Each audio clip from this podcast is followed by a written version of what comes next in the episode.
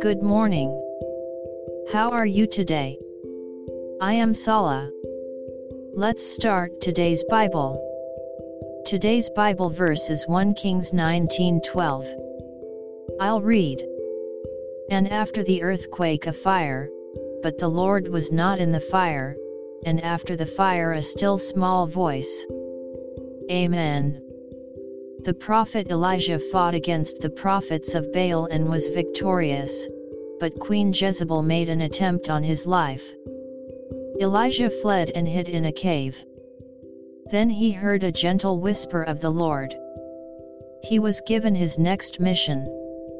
You can hear the small voice of the Lord when you are away from the hustle and bustle or restlessness of your mind and put yourself in silence.